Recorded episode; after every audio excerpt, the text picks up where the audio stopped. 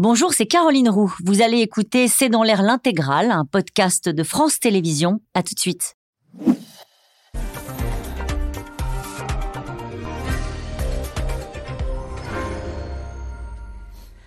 Bonsoir à toutes et à tous. Nous attendons vos questions SMS, Internet et réseaux sociaux pour alimenter notre discussion. Et il lance cette fois-ci un ultimatum au gouvernement. Les syndicats, après une journée de manifestation encore suivie ce samedi, promettent de mettre la France à l'arrêt s'ils ne sont pas entendus. Même le réformiste Laurent Berger de la CFDT hausse le ton quand certains secteurs des transports annoncent déjà des grèves reconductibles après les vacances. Mais Elisabeth Borne reste inflexible sur le fond et tente de défendre sa réforme alors qu'une des mesures phares, le minimum retraite à 1200 euros, est aujourd'hui contestée dans son ampleur. À l'Assemblée, la majorité compte les heures, les milliers d'amendements, les violentes passes d'armes avec la NUPES, avec des débats qui tournent au mauvais spectacle, avec encore en ce moment même aujourd'hui un grave incident de séance et son lot d'insultes. La France à l'arrêt, l'ultimatum des syndicats, c'est le titre de cette émission. Avec nous pour en parler ce soir, Dominique Régnier, vous êtes directeur général de la Fondapol, la Fondation pour l'innovation politique. Neila Latrouf, vous êtes chef de service euh, adjointe euh, au service politique de France Info. Claire Gatinois, vous êtes journaliste au service politique du Monde. À la une aujourd'hui de votre journal, réforme des retraites, l'ultimatum des syndicats. Nous allons longuement en parler avec vous euh, ce soir. Enfin, Brice Teinturier, vous êtes directeur général délégué de l'Institut de sondage Ipsos et enseignant à Sciences Po. Bonsoir, à tous les quatre. Merci de participer à ce C'est dans l'air en direct. Nous allons revenir naturellement sur ce qui se passe en ce moment même à l'Assemblée avec encore un incident de séance. Mais je voudrais qu'on débute cette émission sur ce dernier débat qui a émergé sur le contenu même de la réforme euh, des retraites avec l'une des mesures phares, je le disais à l'instant, les 1200 euros. Je me tourne vers vous, Claire Gatinois. C'était un argument majeur de la Première ministre qui promettait un minimum retraite à 1200 euros. Et au fond, on a l'impression que le gouvernement s'est pris les pieds dans le tapis. Oui, on a un peu ce sentiment d'ailleurs depuis la présentation de la réforme des retraites que le gouvernement se piège un peu tout seul. C'est-à-dire qu'ils ont commencé à parler de la réforme des retraites sous l'angle de la justice, de l'équilibre, en expliquant que c'était une réforme euh, finalement qui bénéficierait euh, aux, personnes qui partiraient à la retraite, alors que euh, voilà, ils ont été contredits par les multiples contre-exemples. Et, euh, là se pose un petit peu le, même cas de figure avec euh, la retraite minimale à 1200 euros. C'est-à-dire qu'ils ont commencé par évoquer ce chiffre de 2 millions de bénéficiaires. En expliquant que quasiment euh, tous les Français aujourd'hui à la retraite pourraient bénéficier de ce montant minimal.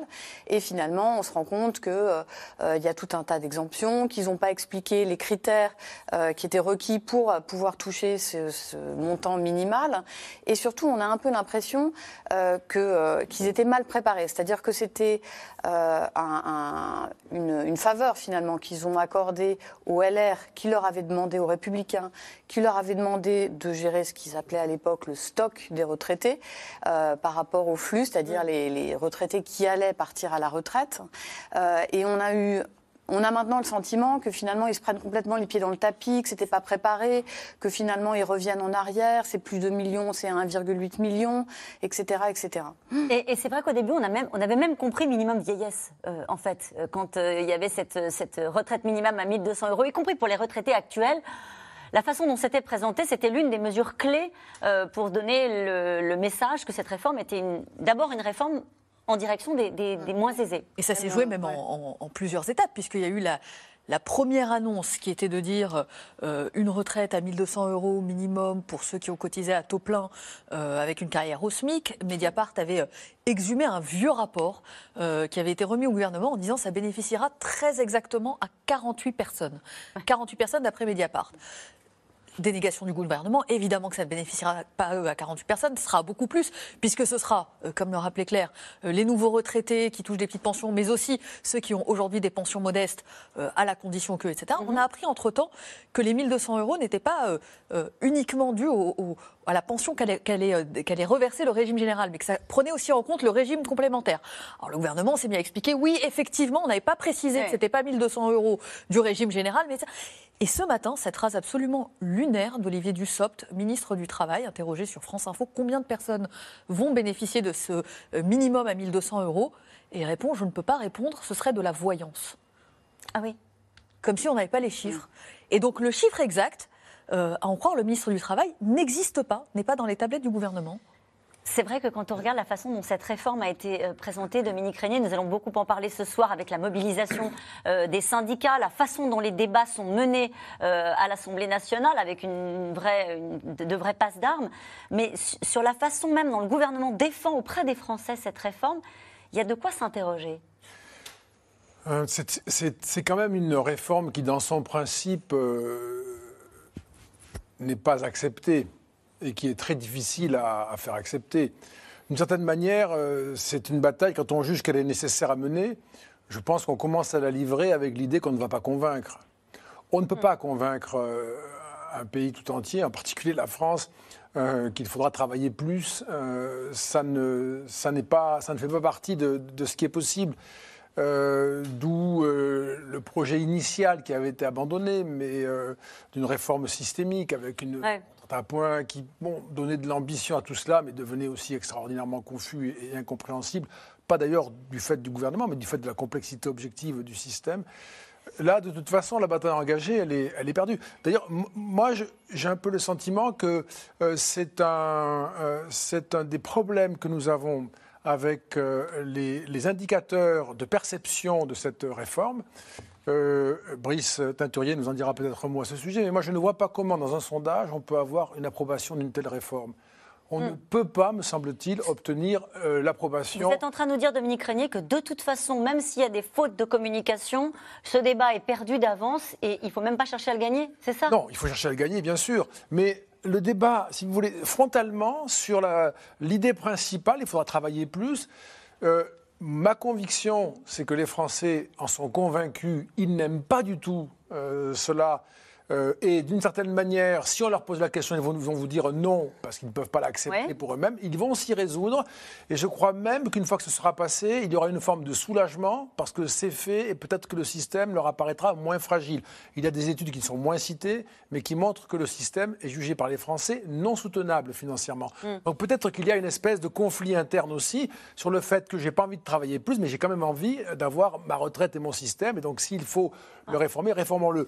Mais on ne peut pas, avec des, je dirais, même s'il faut essayer, mais on ne peut pas, avec des arguments techniques, vous voyez, sur les 1200 euros ou autres, on ne peut pas euh, convaincre les Français qui ne sont pas forcément concernés par cet argument technique d'accepter de travailler plus longtemps. Donc globalement, c'est quand même une étrange bataille à livrer parce qu'elle est quand même plutôt perdue sur le plan de la persuasion. Ce qu'il faut pour le gouvernement, c'est tenir et ne pas céder sur l'essentiel, c'est qu'à la fin, si la réforme passe, on doit travailler plus longtemps, sinon euh, euh, l'échec sera constaté avec des conséquences euh, importantes. Brice Teinturier, peut-être que ce que dit à l'instant Dominique Régnier illustre ces deux chiffres qu'on voit depuis quelques semaines dans le débat politique, c'est-à-dire à la fois des Français comme il le dit, très contre la réforme des retraites, très en soutien du mouvement et en même temps persuadés que ce texte va passer.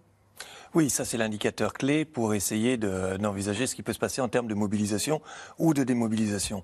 Mais pour prolonger ce que disait Dominique Régnier, bien naturellement, vous avez 63%, 64% des Français qui sont opposés à cette réforme, c'est-à-dire très concrètement opposés au recul de l'âge de la retraite. Et en parallèle, dans les mêmes enquêtes, plus de 80%, 85% qui approuvaient évidemment euh, la retraite à 1200 euros. Qu'est-ce ah que ça démontre? Que ce n'est pas ce type de mesure qui permet, j'ai envie de dire, de faire avaler la pilule pour les Français dès 64 ans. Donc ce sont deux choses qui fonctionnent en parallèle. Mais là, pour revenir à ce que vous indiquiez au tout début, euh, on se trouve malgré tout, et même si cette réforme est, est, impossible à faire passer dans son acte majeur auprès des Français, ils ne veulent pas, c'est pas qu'ils n'ont pas compris, ils ne veulent pas des 64 ans. Euh, malgré tout, là, on est dans une situation, le gouvernement va être pris dans cette tenaille assez classique, avec un procès soit en incompétence, soit en cynisme. Parce que pour le Pourquoi?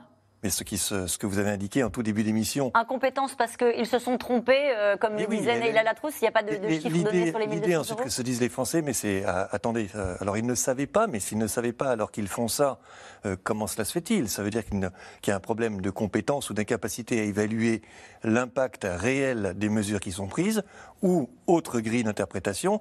Si, si, ils savaient, mais il y a une forme de cynisme parce qu'ils se sont dit on va essayer d'emballer ça. Et là, c'est terrible. Et vous avez ça très régulièrement, très classiquement, quand de grandes réformes se heurtent à une opposition des Français, très vite, ce, procès peut se mettre en place. Et vous iriez jusqu'à dire que même si elle passe, il y aura des conséquences dans le rapport de l'exécutif à l'opinion?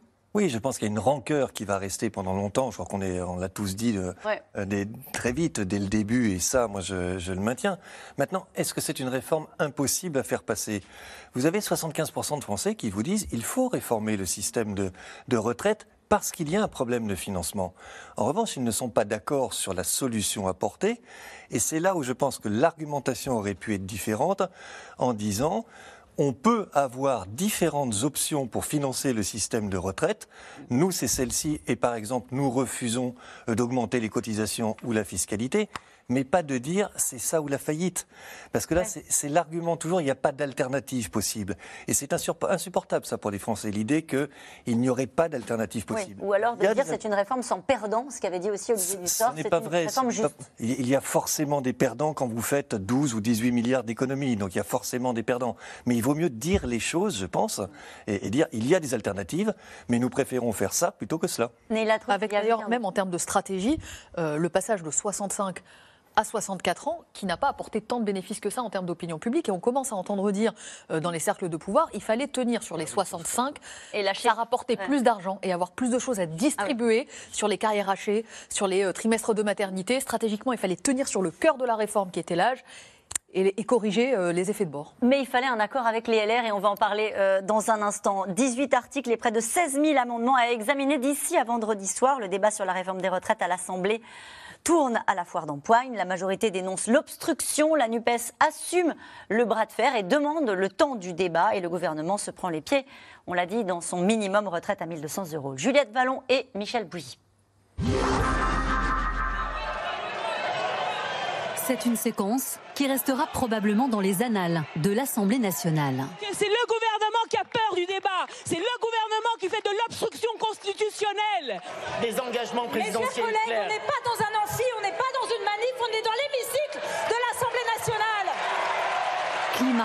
explosif la semaine dernière dans l'hémicycle avec l'examen du texte sur les retraites. On veut sauver le système par répartition, vous tirez sur le frein à main. Mais qu'est-ce que vous voulez sauver à la fin? Des milliers d'amendements déposés par la France insoumise et une majorité excédée.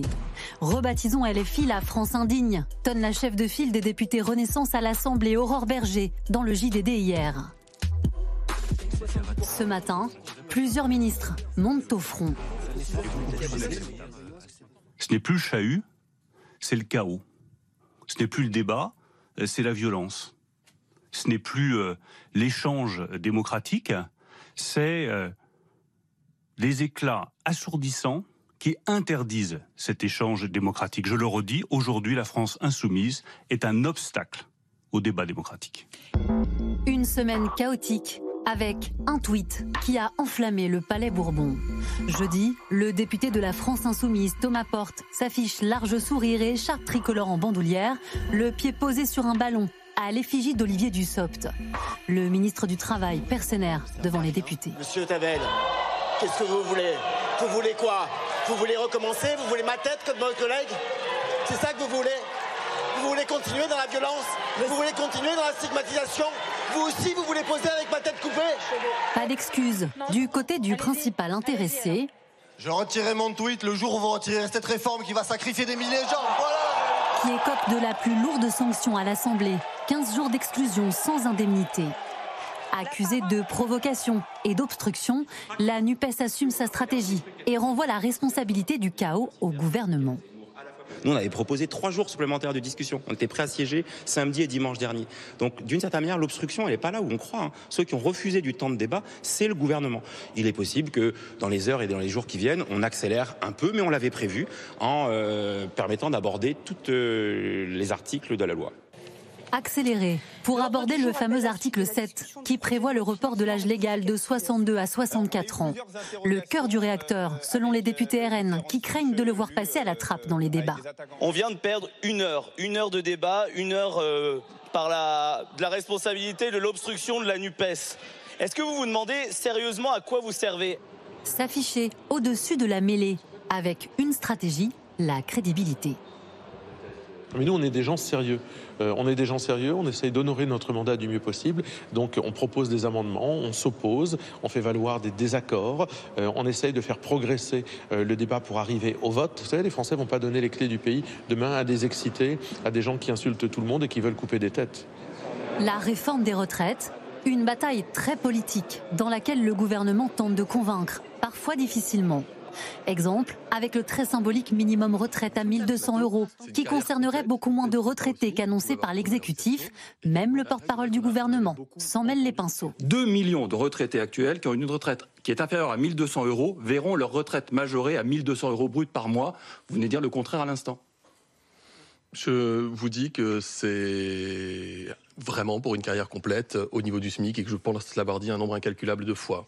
Donc pardon s'il y a une phrase qui euh, n'allait pas dans ce sens-là sur cette émission, je regarderai bien volontiers. Vous voulez non, mais je crois, aussi, si vous voulez, on peut même l'écouter. Non mais vous, vous avez peut-être, je vous crois. Des ministres en première ligne sur le dossier des retraites, quand Emmanuel Macron, lui, reste le plus discret possible. En attendant, le chef de l'État chute dans les sondages, moins 5 points en deux mois, son plus bas niveau depuis le début de la crise sanitaire en 2020. Avec encore à l'instant, je le disais tout à l'heure, un incident euh, de séance. Olivier Dussopt a été traité euh, d'imposteur et d'assassin euh, par un député de la France insoumise. Euh, bon, qu'est-ce que, quel est le commentaire que vous faites, Dominique Régnier, quand vous voyez la façon dont se déroule ce débat sur un sujet majeur à l'Assemblée? Ben, Je, je pense que c'est, ça va être jugé consternant, mais aussi inquiétant.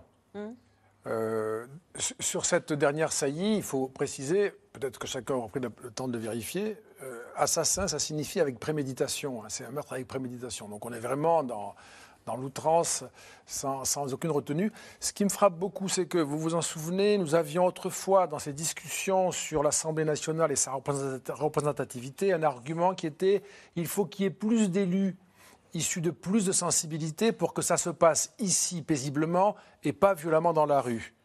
Là, nous avons un résultat qui, du point de vue démocratique, a été quand même euh, satisfaisant parce qu'on aurait eu à peu près le même résultat à la proportionnelle, hein, avec une grande dispersion du vote et une bonne représentation des, sensibilités politiques. Et on a au Parlement le même chaos que dans la rue.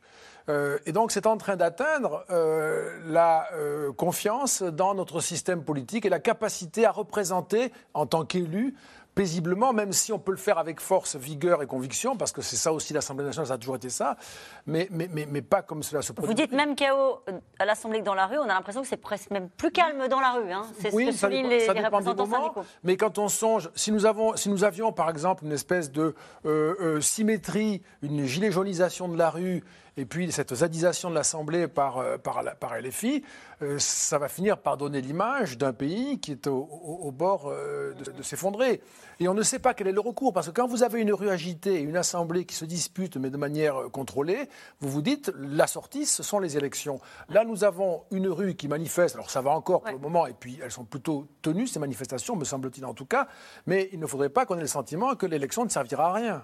Cette question de Jean dans l'Essonne, on est passé du débat parlementaire à une bataille de chiffonniers. La démocratie représentative est-elle malade? Néla La, Latrousse. la- la question de Jean est très intéressante parce que c'est précisément euh, la démocratie représentative malade, le, diagnostic qui est posé par les insoumis. Et sans doute que aussi dans cette stratégie, euh, alors certains y verront de décrédibilisation des institutions euh, par le spectacle donné à l'Assemblée, ça va dans le sens, en réalité, dans, dans- dans cette stratégie-là, il y a les ferments de ce que disait Jean-Luc Mélenchon. Il faut passer à la sixième République. Les institutions sont obsolètes.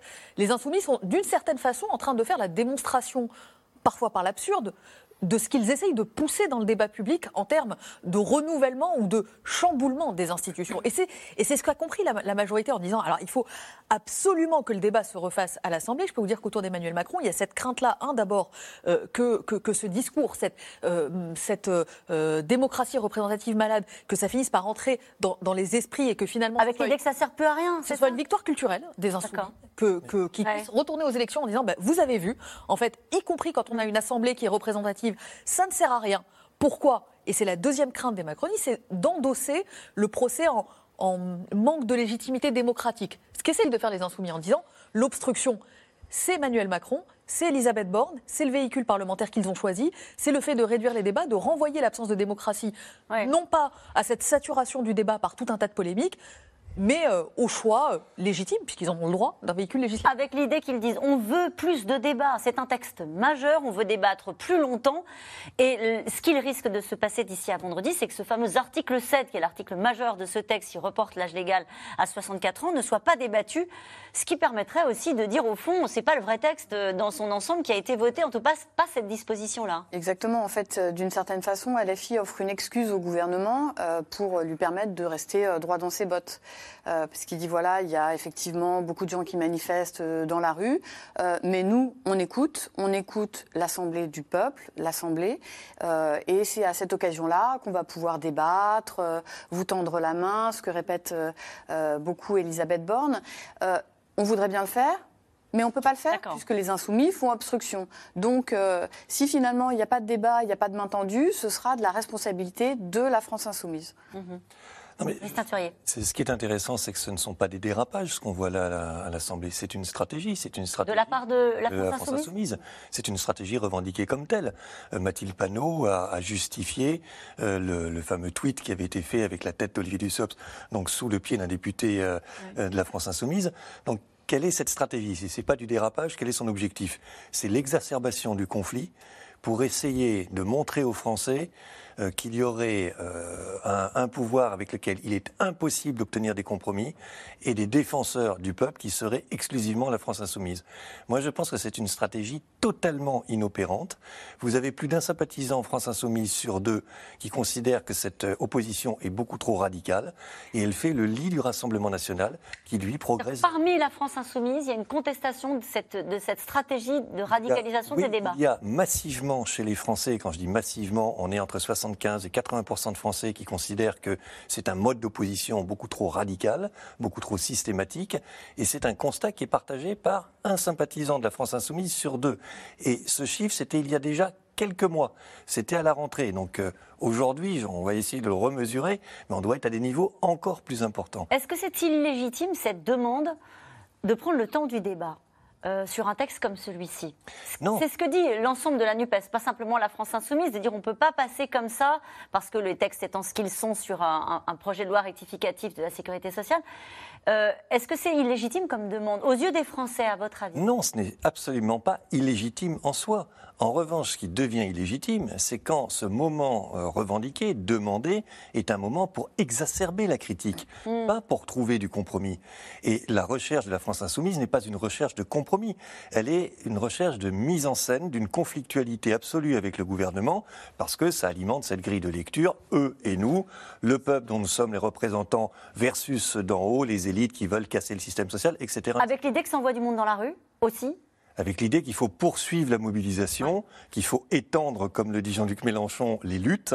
Euh, donc on est dans un projet qui n'est pas le projet au cœur de la démocratie représentative, où l'espace de délibération de l'Assemblée nationale est un espace de confrontation et de pacification des opinions opposées.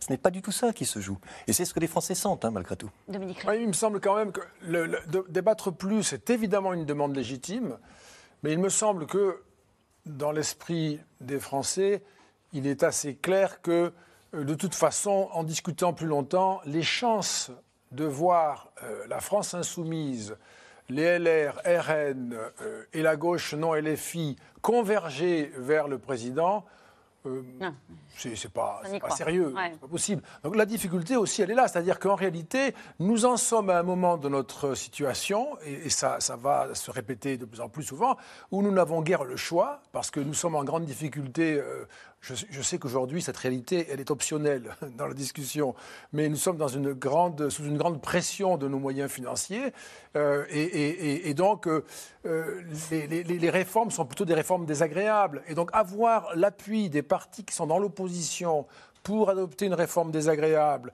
et avoir l'appui de l'opinion, ça va devenir. Euh, enfin, c'est impossible. Mais ils pourront compter sur. Euh, non, c'est impossible. Et ils pourront compter sur le, soutien des LR, pour le coup Alors, les LR, ça a l'air difficile quand même depuis le début, parce que c'est une réforme qu'ils ont quasiment. Euh, dont ils ont fait la promotion de longue date. Donc, c'était une réforme pour eux. on pouvait imaginer, c'était mon sentiment initial, qu'ils allaient en profiter pour passer un accord avec quelques réformes euh, qui leur tenaient à cœur. C'était d'ailleurs rationnel parce que des réformes faites par euh, euh, Emmanuel Macron, c'était des réformes qui n'étaient pas à faire par eux euh, éventuellement ensuite. Non, ils sont- ils n'ont plus tout à fait une idée claire de ce qu'ils pensent et de ce qu'ils veulent. Il, y a, il y a une espèce de ligne qui est favorable, euh, encore qu'ils ont beaucoup poussé au passage de 65 à 64 ans finalement. Et puis il y a toute une, toute une série de députés qui ont le sentiment de, de voir leur à eux-mêmes, le parti étant euh, très faible, et qui donc, dans cette, dans cette attitude-là, aujourd'hui, se définissent beaucoup plus par rapport à leur circonscription euh, que par rapport à leur parti, a fortiori au pays. Avec l'idée que ce texte passera peut-être 149.3, donc avec euh, suffisamment de, voix des Républicains pour passer ce texte, qui serait quand même une victoire, entre guillemets, pour euh, Elisabeth Borne. Voilà, et c'est justement, je pense, là le, grand défi du gouvernement, et c'est pour ça qu'ils veulent absolument qu'il y ait des débats. Euh, Monsieur Régnier le disait tout à l'heure, en fait, c'est impossible qu'il y ait une convergence des oppositions sur ce texte, c'est impossible qu'ils arrivent à fédérer l'opinion, mais leur, leur, euh, leur, leur point de, de bouée de sauvetage, ce serait de pouvoir faire adopter le texte avec les LR, 149.3, pour pouvoir cocher la gaz, je réforme, sans, euh, sans, forcer, euh, sans passage en force. Or, LFI euh, pourrait leur, leur priver en fait de cette, de cette petite victoire, ce qui serait extrêmement dommageable pour, euh, pour le gouvernement. Euh, et après, là, je me tourne peut-être vers euh, Brice Terrier, qui peut être aussi dommageable pour l'ensemble de la classe politique. Parce que M. Régnier le disait tout à l'heure, quelle image on renvoie? Il y a d'un côté la France insoumise qui, qui sème le chaos et qui, en fait, ne permet pas d'aborder les sujets de fond. Il y a LR qui donne le sentiment de plus savoir du tout où est-ce qu'ils habitent et de faire un petit peu du, euh, du, du marchandage auprès de, voilà, de, leur, de leur propre... Un partenaire fiable, hein, c'est dans votre journal que j'ai lu ça aujourd'hui. Éric Ciotti est considéré comme un partenaire Voilà, fiable. parce pour, que, euh, mais alors la question, c'est est-ce que Éric Ciotti tient ses troupes en fait? C'est ça la question euh, aussi euh, euh, qui est derrière, derrière tout ça. Quoi. Et avec euh, cette stratégie du Rassemblement national, on entendait tout à l'heure euh, un élu du Rassemblement euh, national qui disait ah mais non mais il faut arrêter le chaos, euh, on appelle au calme et, et- et au fond c'est en étant en distance par rapport à ce débat, c'est eux qui ramassent la mise. C'est- ouais, c'est ce que, ce que disait votre reportage. C'est Bertia Chenu qui disait attention, est-ce que vous voulez donner les clés du pays à, des excités. à des excités Mais, mais tout à fait, c'est euh, le, le grand vainqueur de cette séquence n'est pas le gouvernement, ce n'est pas la France insoumise, euh, ce ne sont pas les LR qui effectivement, s'ils ne votent pas cette loi, à mon avis, ne savent absolument plus quelle raison d'être invoquée. C'est le Rassemblement national qui maintenant donne des leçons aux autres formations de calme, d'apaisement, de sérieux, etc. Et, et qui est contre la réforme. Tout à fait. Il mais- et qui n'arrive pas. L'opposition à la réforme. Mais, mais il faut se rappeler ce qu'était le, le Front National, avant de devenir le Rassemblement National, mais même le Rassemblement National il y a encore une dizaine d'années. Euh, là, il y a quand même une évolution spectaculaire, et c'est le RN qui apparaît comme le pôle de crédibilité et de stabilité sur la question des retraites. Ça profite à Marine Le Pen dans les Ça enquêtes profite d'opinion à Marine Le Pen qui, et je trouve qu'on ne réagit pas assez par rapport à ce résultat, est la deuxième personne quand même la plus populaire dans ce pays derrière Édouard Philippe, dans tous les baromètres de popularité. Ça profite au Rassemblement national qui est perçu de plus en plus comme une formation crédible, plus crédible que la France insoumise, parce que là on s'excite beaucoup sur la France insoumise, mais en réalité dans l'opinion elle est très largement dévalorisée, démonétisée la France insoumise. Le RN c'est tout l'inverse. Et bon an, mal an, à chaque séquence supplémentaire, c'est le Rassemblement national qui engrange. et qui ne subit aucune critique de la part de. Absolument, de ni sur le fond, ni sur ses positions. Alors il y aurait que, beaucoup voilà, à dire. Si, si on, sur, euh, si on le- creuse un petit peu sur le- la question des retraites, euh, on est capable de démolir complètement l'argumentaire du Rassemblement national. notamment. puisque le Rassemblement national reste favorable à la retraite à 60 ans. En- ils ont un petit peu évolué là-dessus, mais ils suppriment complètement les critères de pénibilité. Enfin, ils peuvent pas du tout se faire les avocats d'une réforme juste ou. euh, En tout cas, c'est un. Vous êtes d'accord pour dire que c'est un débat que, dans lequel Marine Le Pen ne veut pas s'engager, euh, bien consciente de la complexité de sa Tout à fait, ils, position. ils font, euh, je sais plus qu'est-ce qui, est- qui disait, c'est la stratégie de la planque, quoi. Donc, euh, Mais oui, parce qu'ils ont toujours leur enjeu de crédibilité, mais pour être crédible, il faudrait ne pas avoir un certain nombre de positions que le RN maintient encore sur les retraites. Donc là, ils sont en retrait. Ce sont les autres qui. Ils n'appellent pas à se mobiliser dans la rue? Ils restent en retrait aussi. Des, en retrait. Reste en retrait aussi des mobilisations. Parce qu'il y a le débat à l'Assemblée qui se terminera peut-être sans euh, 49.3, il faut voir. Et puis, il y a ce qui se passe dans la rue. Elisabeth Borne a décroché son téléphone ce week-end pour joindre les représentants des organisations syndicales. Un appel de courtoisie uniquement, selon euh, la CGT, façon de dire que cela ne changera rien à cette montée en pression des syndicats qui annoncent désormais euh, que sans réponse du gouvernement, eh bien, ils ont l'intention de mettre la France tout simplement à l'arrêt. Barbara Steck et Christophe Roquet.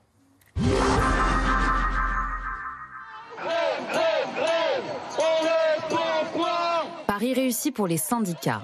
Samedi, les Français sont descendus nombreux dans les rues. À Paris, l'ambiance est familiale pour cette quatrième journée de mobilisation, la première un week-end. Je suis venu avec les enfants euh, aujourd'hui, c'est un samedi, donc euh, bah, c'est pour euh, leur faire aussi prendre conscience. Nous, on parle de 64 ans, eux, je ne sais pas à quel âge ça va être donc il faut qu'ils comprennent aussi pourquoi on est là. J'ai pas encore manifesté, j'ai pas pu faire grève, donc euh, là j'en profite euh, pour montrer mon mécontentement. Hors de question que je sois éboueur jusqu'à 64, 65, 66 ans. Qui peut courir derrière une benne à, à cet âge-là? C'est impossible. En tête de cortège, les syndicats affichent leur unité et lancent un ultimatum aux autorités. Ils menacent de mettre la France à l'arrêt le 7 mars si le projet n'est pas retiré.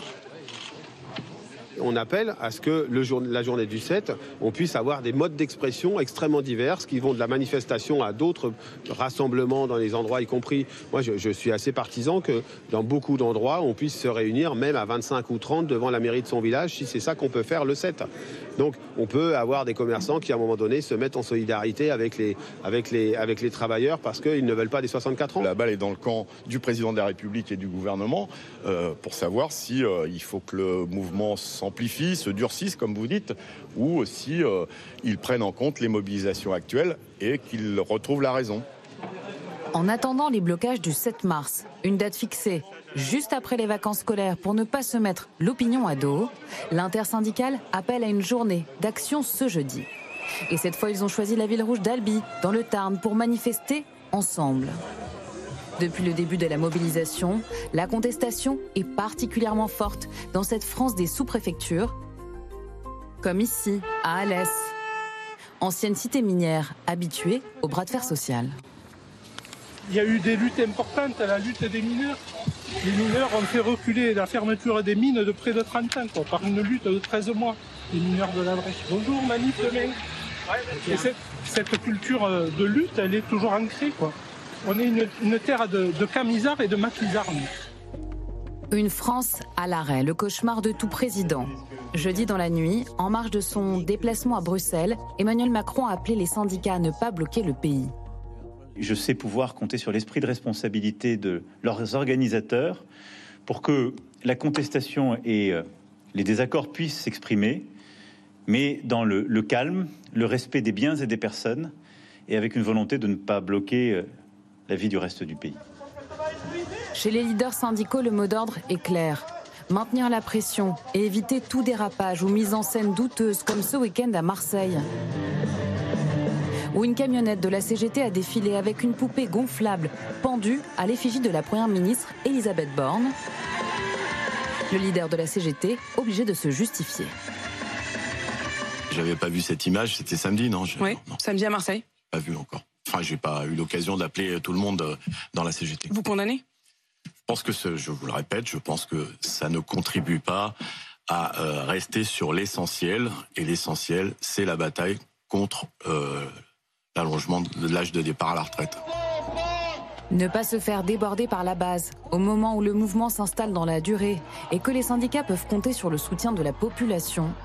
Selon un sondage Elab, 41% des Français souhaitent même que la mobilisation se durcisse. La violence euh, à l'Assemblée, puis la violence de ces images. hein. Vous étiez les quelques-uns là sur le plateau à dire qu'effectivement, euh, c'est- cette effigie d'Elisabeth Borne, Non, mais entre euh, c'est très violent, quoi. Entre les têtes décapitées, euh, Oui. les, les pendaisons, on est quand même dans une iconographie de plus en plus sur de la, de la violence qui n'est pas que symbolique, euh, qui est une forme d'appel à une violence physique, une violence extrêmement Et alors, pour revenir sur le- la séance à l'Assemblée, en ce moment même, le député LFI s'est excusé, hein, visiblement poussé par euh, une partie de, de son camp. hein. Il a présenté ses excuses après avoir traité Olivier Dussopt d'imposteur et d'assassin. Interruption de séance, et puis tous les présidents de gauche ont dit que c'était des propos intolérables et qu'ils devaient présenter ses excuses. La question est maintenant comment les choses peuvent se passer dans la rue. Cette question, notre pays pourrait-il ressembler à la France de 95 à partir du 7 mars? Dominique Régnier, ils sont encore très nombreux dans la rue. Journée de grève après journée de grève, mobilisation après mobilisation. Oui, même si la mobilisation globalement euh, correspond à ce à quoi on pouvait s'attendre, parce que sur un sujet pareil, encore une fois, je dirais en quelque sorte, c'est inévitable qu'il y ait une mobilisation très, très réussie. Euh, on a vu antérieurement des mobilisations même plus importantes. C'est une bonne mobilisation. Elle faiblit, mais elle ne s'effondre pas. Euh, ça, c'est une, une- réalité, euh, au-delà des querelles de chiffres, ça ne fait pas de doute.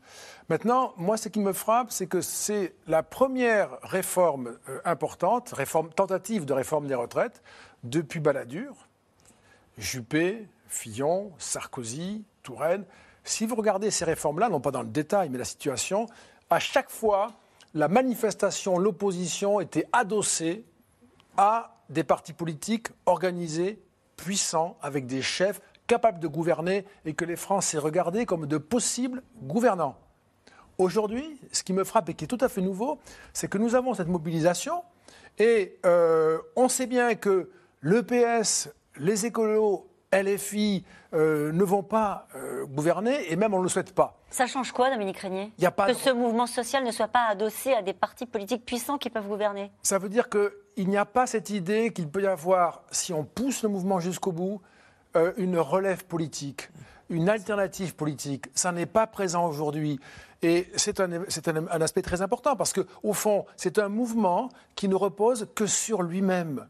Et euh, il va y avoir cet épuisement de la mobilisation. Il y a des risques de dérapage, on en parlait à l'instant, sur le plan symbolique, etc. Mais ce sont de vrais dérapages. Et donc ça inquiétera euh, les Français.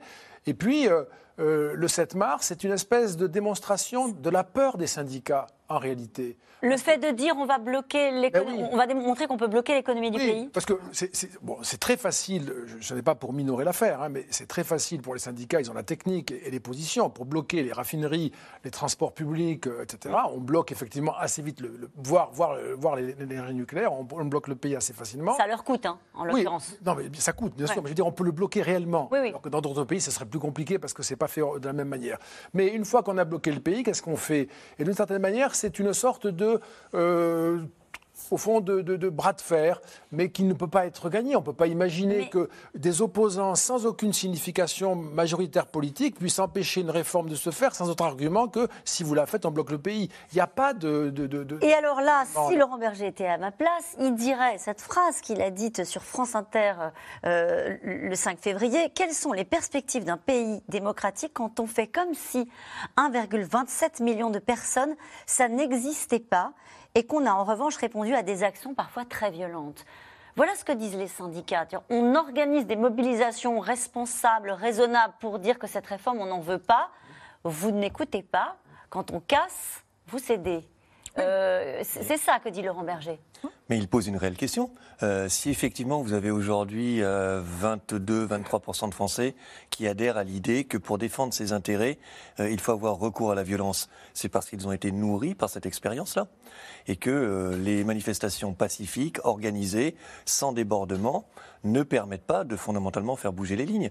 Donc le, risque, euh, ou le plus grave, parce que euh, là je ne sais pas si on, ira dans la logique que décrivait Dominique euh, Régnier à l'instant, le risque c'est que vous ayez quand même un blocage du pays avec l'idée qu'il faut en passer par là si on veut se faire véritablement entendre. Donc une radicalisation du mouvement. Une radicalisation, parce que je, je pense, alors on est tout à fait d'accord là-dessus, qu'un mouvement collectif durable de manifestation, on a un peu de mal à l'imaginer, a fortiori quand les Français continuent à se dire ça va passer.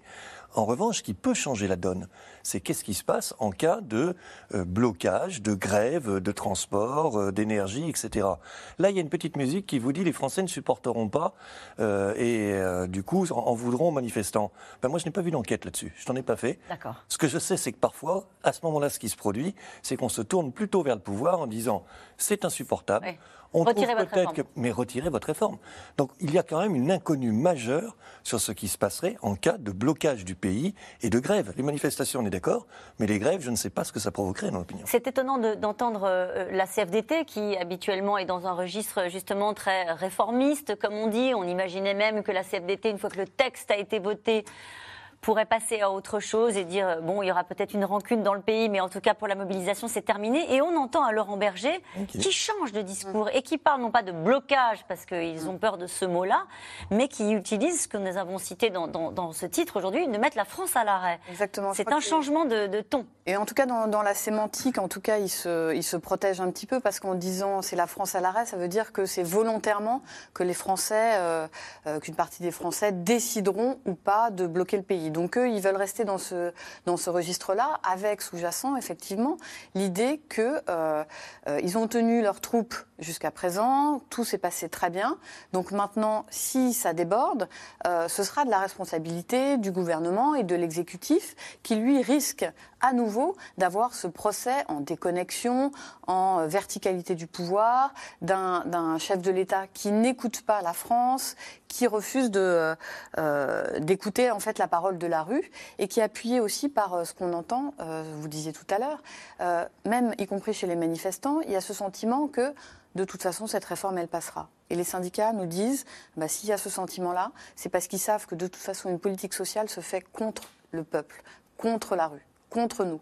Donc euh, voilà, utilisons les moyens qui sont à notre disposition pour essayer de faire entendre euh, notre voix auprès du gouvernement. Est-ce qu'il y a une crainte encore de la part du gouvernement, une forme de confiance en disant de toute façon ce texte passera quoi qu'il arrive à l'Assemblée et on essaiera de passer à autre chose de notre côté en accélérant sur d'autres textes? Est-ce qu'ils sont confiants ou est-ce qu'il y a quand même une inquiétude sur ce début du mois de mars où les syndicats ont, ont décidé de durcir le ton? Moi, l'inquiétude, je, je ne la sens pas. Et sur ce début du mois de mars, le moment où le texte arrive euh, au Sénat, même qui récemment m'a dit le Sénat, c'est le moment de réassurance.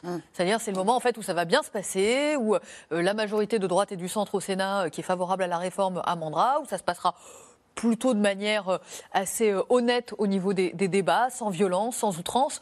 Et donc, à la fin des fins, le gouvernement est sur l'idée, si on passe le cap de l'Assemblée, c'est-à-dire la fin de cette semaine, c'est bon. En revanche, du côté des syndicats, l'inquiétude n'est pas simplement la, radicalisation de leur base, c'est que sur les dernières semaines, euh, si on se souvient du conflit social, par exemple, du mois de décembre, au moment de Noël, c'est des collectifs qui, à ce moment-là, avaient euh, stoppé les, trains. Et donc, ils ont vu aussi que la base pouvait s'organiser par elle-même, en dehors des grandes centrales syndicales et des consignes données depuis Paris.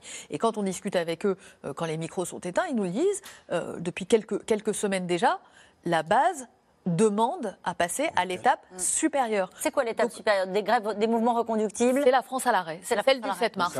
Ouais. Donc ils anticipent un petit peu ce- justement le côté, euh, bah voilà, on tient plus, on tient plus nos troupes quoi. Avec certaines organisations qui ont déjà annoncé, hein, avec des, des- des mouvements de grève reconductibles, on pense notamment à la RATP. Attention à ce que les Français, qui sont 47 millions d'électeurs, Mhm. même quand il y a 1 700 000 manifestants, n'assistent pas au spectacle d'une France qui ne pourra plus décider aucune réforme sans l'accord des syndicats.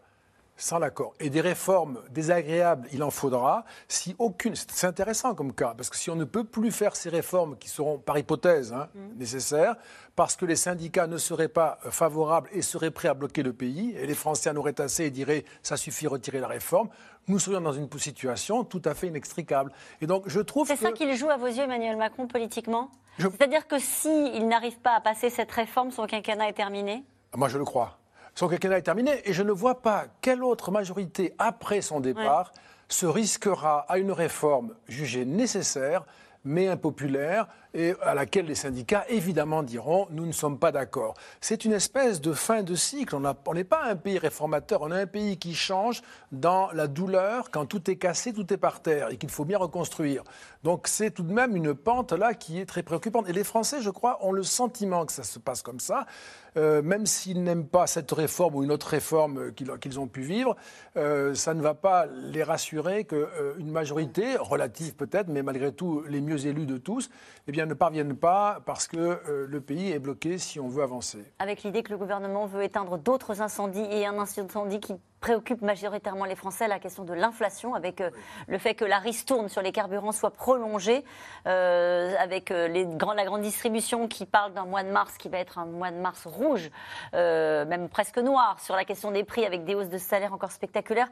C'est la conjonction de ces colères depuis le début. Regardez cette question qui nous est posée. Y a-t-il un mécontentement général dans le pays qui dépasse le sujet des retraites Oui, bien sûr. Est-ce que ces deux sujets sont liés, au fond? Non, il y a une toile de fond, un mécontentement très profond, une colère, une polarisation là sur la question de l'énergie, du pouvoir d'achat, de l'inflation. Même si le gouverneur de la Banque de France nous promet que l'inflation va diminuer à partir du mois de juin et qu'on sera en 2024 plutôt à 2,5, aujourd'hui pour les Français, ce n'est pas ça. Et donc il y a une conjonction des difficultés euh, qui rend le pays encore plus éruptif. Et donc on débranche aussi des textes de loi qui pourraient mettre de l'huile sur le feu. On devait euh, annoncer, euh, Emmanuel Macron devait annoncer vers la fin juin le SNU obligatoire, ce service national universel, mis de côté, renvoyé à plus tard pour ne pas envoyer les jeunes dans, dans les cortèges de manifestants. Pareil pour la réforme du lycée professionnel qui devait arriver assez vite en début d'année, renvoyée à la fin du premier semestre. Pas question de fâcher les jeunes, alors qu'il y a euh, justement ces conjonctions de colère. Donc serein peut-être sur l'issue de l'histoire concernant les retraites, mais pas sur le climat général dans lequel ça, se produit. Que sur les retraites et ne pas en rajouter. Pierre Oui, juste peut-être pour, euh, pour aller aussi dans ce sens-là, euh, il y a eu cette expression qui a été beaucoup utilisée de passage du Cap Horn. On a un petit peu l'impression que aussi l'exécutif a besoin euh, qu'il y ait une mobilisation, que, que, que, ça, que ça remue un petit peu pour qu'Emmanuel Macron ait ses galons de réformateur. Donc j'ai tenu bon malgré la rue, malgré... Euh, Emmanuel Macron qui est assez peu exposé hein, sur cette réforme. Euh. Qui est assez peu exposé, mais comme le disait très justement Dominique Régnier, en fait, il a donné à cette réforme une teneur extrêmement politique. Mm. Il a fait passer le message que ce serait pour lui un test de, de sa capacité à réformer le pays. Donc effectivement, aujourd'hui, il ne peut plus renoncer. Renoncer, ça voudrait dire comme disait le sénateur euh, Bruno Retailleau, abdiquer quasiment. Mm. En tout cas, ça se voit dans les, codes de popularité. Hein. Je ne sais pas s'il les regarde encore, le président de la République et, également sa première ministre, mais ça dégringole. Ça, ça, commence à dégringoler. Mais il y a toujours cette idée dans ce pays qu'on gagne ses galons de réformateurs par la force et pas par euh, la délibération. Euh, le, compromis, non, ça c'est l'Allemagne, souvenez-vous. Oui, non, mais c'est quand même un peu consternant quand même. Ouais, en tout cas, c'est le sujet hein, qui sera euh, débattu aujourd'hui, qui est d'ailleurs débattu en ce moment même, l'index des seniors qui doit permettre de pousser les entreprises à embaucher des plus de 55 ans. C'est un enjeu majeur de ce texte, alors qu'en France, près d'un salarié sur deux arrive à l'âge de la retraite sans emploi, comme vous allez le voir dans ce reportage d'Anne Maquignon, Marion Devauchel et Aurélie Saner. 28 ans d'expérience, des compétences multiples. Et pourtant, depuis un an, Sophie Broquet ne parvient pas à retrouver un emploi. Ce qui bloque, selon elle, c'est son âge, 55 ans. Alors, pour le faire oublier, elle redouble d'efforts, s'adapte aux nouvelles technologies. Vidéo de présentation en ligne, par exemple. Bonjour, je m'appelle Sophie Broquet, je suis attachée de direction quadrilingue. J'interviens en support de vos missions transverses, notamment de RSE. Et sur son CV, il y a même un QR code pour y accéder. L'âge est un vecteur de préjugés chez de nombreux recruteurs. Et par le fait, euh, casser un petit peu voilà, ce, stéréotype euh, du, du, senior technophobe qui n'est pas à l'aise avec l'innovation, avec le numérique. Euh, donc j'ai choisi et remarqué qu'effectivement, certains recruteurs étaient interpellés. Dans sa recherche d'emploi, Sophie est aidée par plusieurs associations, comme celle de Jean-Noël Moncel, qui l'accompagne chaque semaine. Bon, alors, on s'y met. Préparation aux entretiens, amélioration du CV. Tu as eu un retour depuis hier ou pas? Tu veux, tu veux dire là sur euh, la proposition? Non, non, non. Un soutien nécessaire aussi pour rester confiante. C'est une année que je ne souhaite vraiment plus revivre, que je ne souhaite évidemment à personne. On se dit, bon, euh, le bout du tunnel, il est quand? Le bagage, il est là. Euh, on a effectivement euh, la boîte à outils, on s'est entouré pour être aussi performant dans la recherche d'emploi. Et ben, il n'y a plus qu'à, et là, le plus qu'à, c'est le contact, c'est la bonne rencontre finalement. Des seniors qui ne parviennent pas à retrouver un emploi et d'autres éreintés qui rêvent d'une fin de carrière avant l'heure. Gisèle Blanchouin est agent de service hospitalier depuis 30 ans en gérontologie. Quand j'ai commencé à travailler, euh, on n'avait rien, on n'avait pas de lit médicalisé en géronto hein, avec les personnes âgées, pas de lit médicalisé, pas de lève-personne, rien. Donc moi, quand j'ai commencé, on faisait tout euh, avec les bras, hein, tout, tout, tout. Donc ça m'a bien cassé le dos. Même si maintenant on a le matériel, je suis, usée. Alors, pour protéger son corps, Gisèle a pris la décision de partir en pré-retraite dès le mois d'août. Ma lettre de mise en retraite, elle est là. Enfin. Presque six ans avant l'âge légal, un sacrifice financier. Avec 1500 euros de salaire aujourd'hui, Gisèle devra s'en sortir avec une pension de 1080 euros par mois. Ça va être très dur, je le sais bien, mais je vais vivre autrement. Je vais vivre autrement.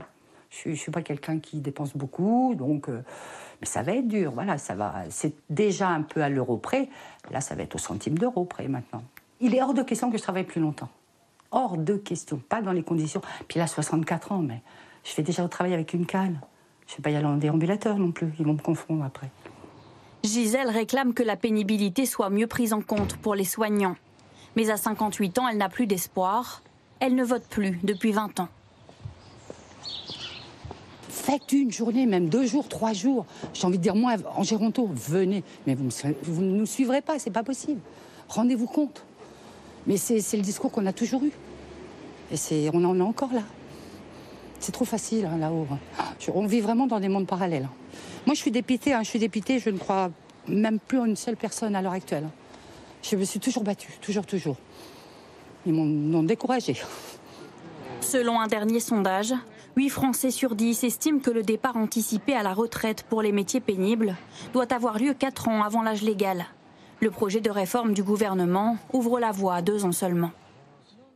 Dominique Régnier, elle se plaint même pas. Non, hein elle ne croit plus en personne. On, entendait la plainte, mais ne l'exprimait pas. Oui, vous avez raison, c'est tout à fait spectaculaire parce qu'on sait bien que euh, sa retraite euh, très modeste euh, va l'exposer à, n'importe quel accident de la vie ordinaire qui cause une dépense supplémentaire sera pour elle un obstacle presque infranchissable.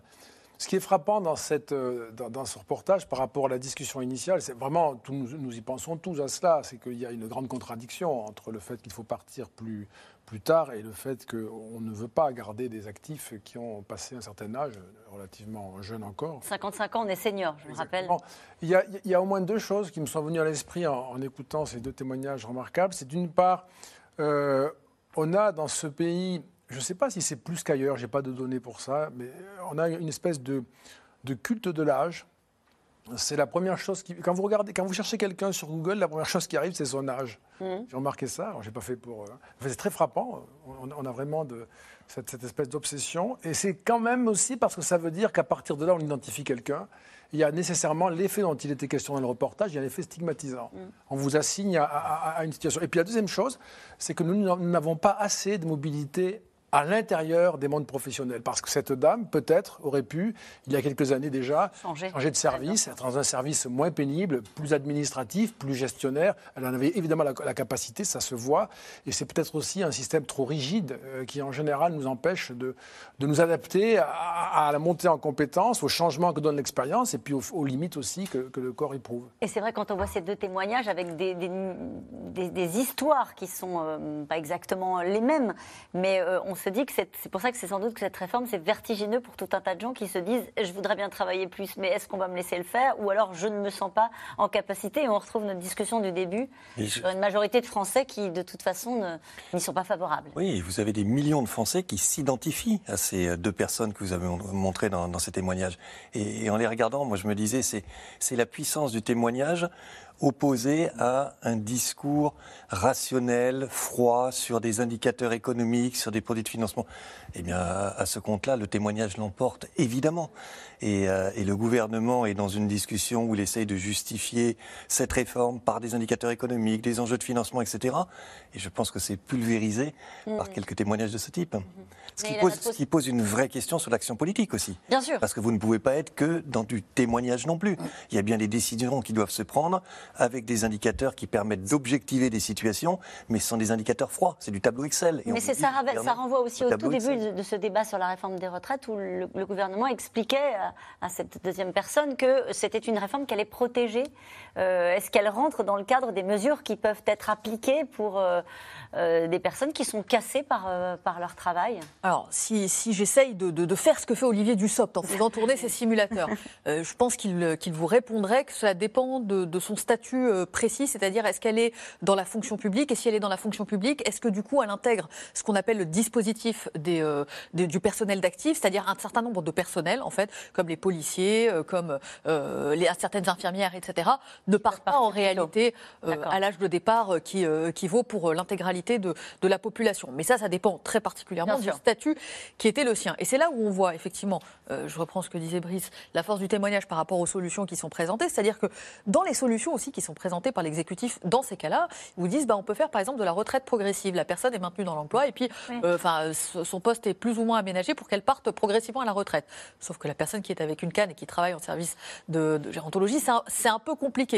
Euh, l'autre possibilité pour votre premier témoin, c'est de dire, ah bah, dans ce cas-là, ce qu'on va faire, c'est que une entreprise qui recrute un, senior, s'il accepte de retravailler à un salaire un peu moindre que celui de son poste précédent, il peut conserver une partie de ses allocations chômage pour euh, accompagner la, reprise dans l'emploi. D'accord, très bien, mais il faut déjà qu'une entreprise accepte de recruter cette personne. Le problème n'est pas le, salaire dans le cas de, votre premier témoin, c'est de retrouver un emploi. Et c'est vrai que là-dessus, le réel vient percuter les solutions qui ont pu être conçues dans des cabinets ministériels et qui, bah, de fait, euh, oui, ne répondent pas à l'intégralité des situations. Les entreprises, la société se dit inclusive, comme jamais. Mm. Et, nous n'arrivons pas euh, à, accepter des, seniors comme, comme, comme, on pourrait le faire. il y a une espèce de stigmatisation, je pense, très forte sur l'âge. Parce que sur certains métiers aussi, et c'est le propos de Thierry Marx, le restaurateur, il vous dit Moi, je ne me vois pas avoir un serveur à 64 ans. Le job n'est plus adapté. plus adapté. La pénibilité du job n'est pas adaptée pour l'âge. Et nous revenons maintenant à vos questions. Une question de Paul dans l'Essonne. Il faut prendre en compte cette mobilisation, a dit Olivier Dussopt. Et concrètement, ça donne quoi, Claire Gatinois? Alors ça donne cette main tendue que, euh, que ne cesse de, de, tendre euh, Elisabeth Borne. Euh, donc il y a quelques petits aménagements qui ont, qui ont déjà été esquissés, et notamment, vous en parliez tout à l'heure, là, ce, ce, fameux index senior. Aujourd'hui, il y a des amendes qui seront infligées aux entreprises qui ne publiaient pas euh, l'indice senior pour montrer que voilà ils emploient tel euh, tel pourcentage de, personnes de plus de, de 55 ou, ou, 60 ans. Euh, demain, il est possible que le gouvernement mette en place un système un peu plus coercitif pour les entreprises avec toutes les limites que ça comporte. Euh, on en parlait tout à l'heure, effectivement, il y a des secteurs, euh, vous parlez tout à l'heure de la restauration. Est-ce qu'on peut imposer à, une entreprise de restauration d'employer X de seniors euh, de façon coercitive? Voilà. Donc encore une fois, il va falloir confronter les promesses avec la réalité. Avec la réalité. une question de Sofiane à Paris. La menace d'un blocage du pays peut-elle faire plier le gouvernement? Non. Non, euh, le, gouvernement jouera justement euh, le parti de l'ordre contre le parti de la chienlit. Eux, c'est le blocage, nous, c'est l'autorité et l'ordre. Mais ça ne fera pas plier le gouvernement. Le gouvernement a dit qu'il est inflexible sur sa réforme, il ne la retirera pas. Avec les réserves que vous évoquiez tout à l'heure, Brice Ceinturier, hein, sur le, la façon dont l'opinion peut réagir dans un cas comme celui-ci. Oui, mais je crois effectivement que le gouvernement ne retirera pas cette réforme et sur les 64 ans, mais que simplement vous aurez une rancœur et peut-être davantage euh, qui s'exercera et qui s'exercera aussi vis-à-vis du gouvernement et pas uniquement du côté de ceux qui, D'ailleurs, il avait, qui bloqueront Il n'avait pas cédé en 2019. On a toujours regardé l'idée que en fait, le gouvernement avait cédé, mais euh, il y a eu ce 49-3 et en fait, il a retiré la réforme uniquement parce qu'on rentrait en, en confinement au moment du Covid. Une question de Bruno dans le Val-de-Marne. À quand un débat entre Emmanuel Macron et les différents syndicats? Il n'y aura pas. il n'y en aura pas. il n'y aura pas. Non, mais en même temps, enfin, le problème, c'est que euh, toutes les personnes concernées euh, ne nous ont pas habitués depuis quelques années, et puis celles qui les ont précédées non plus, à cette capacité d'avoir un vrai débat où véritablement on ne cherche pas à faire de la politique ou de la tactique, de le dire d'ailleurs c'est déjà drôle, euh, mais réellement on cherche des solutions en commun. Ça n'est pas ça du tout.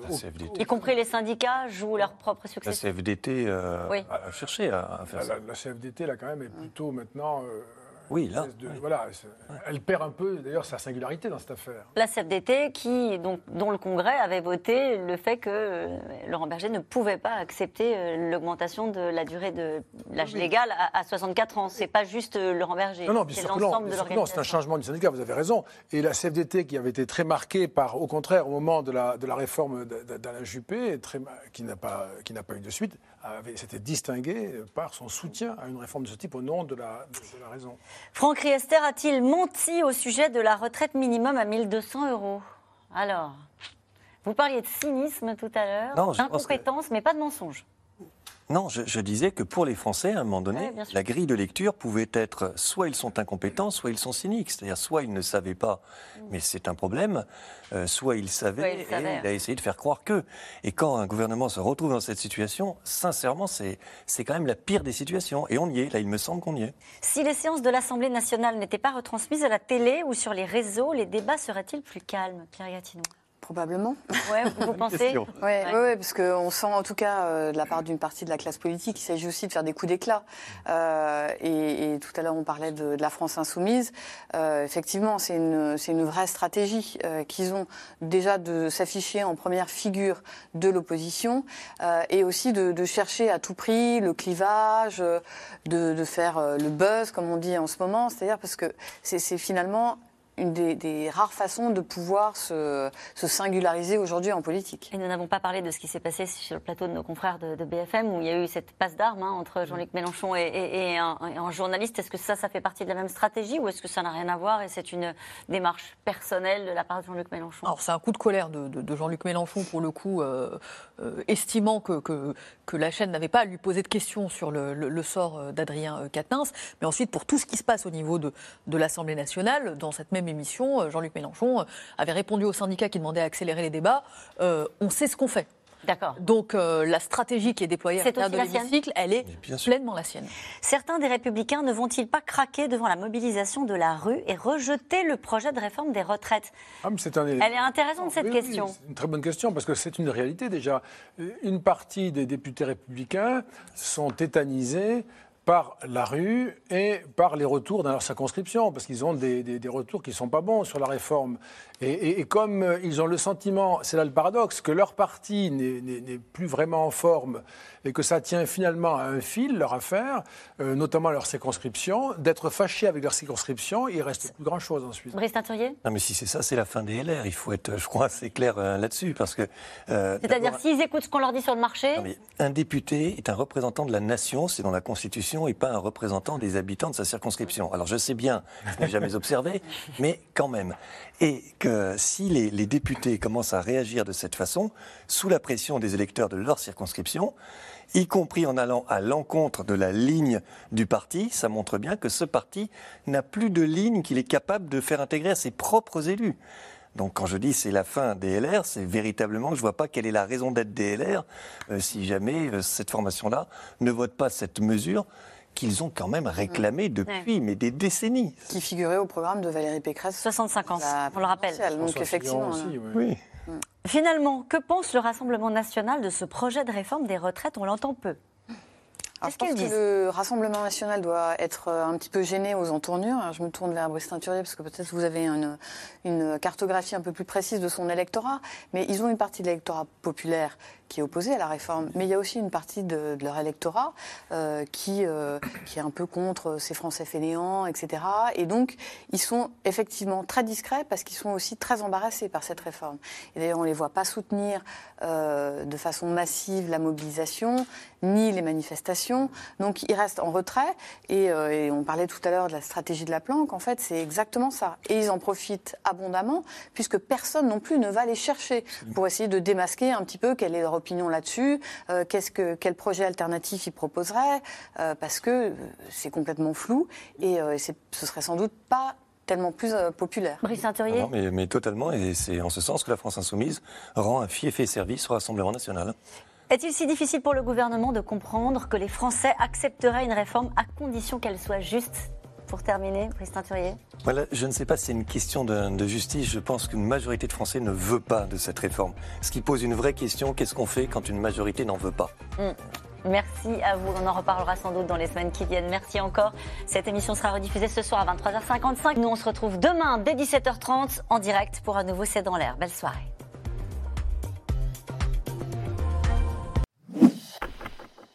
Merci d'avoir écouté C'est dans l'air. Comme vous le savez, vous pouvez désormais écouter l'intégrale, mais aussi l'invité ou vos questions à nos experts. Tous ces podcasts sont disponibles gratuitement sur toutes les plateformes de streaming audio. Et pour le replay vidéo, c'est sur France.tv, bien évidemment. À bientôt.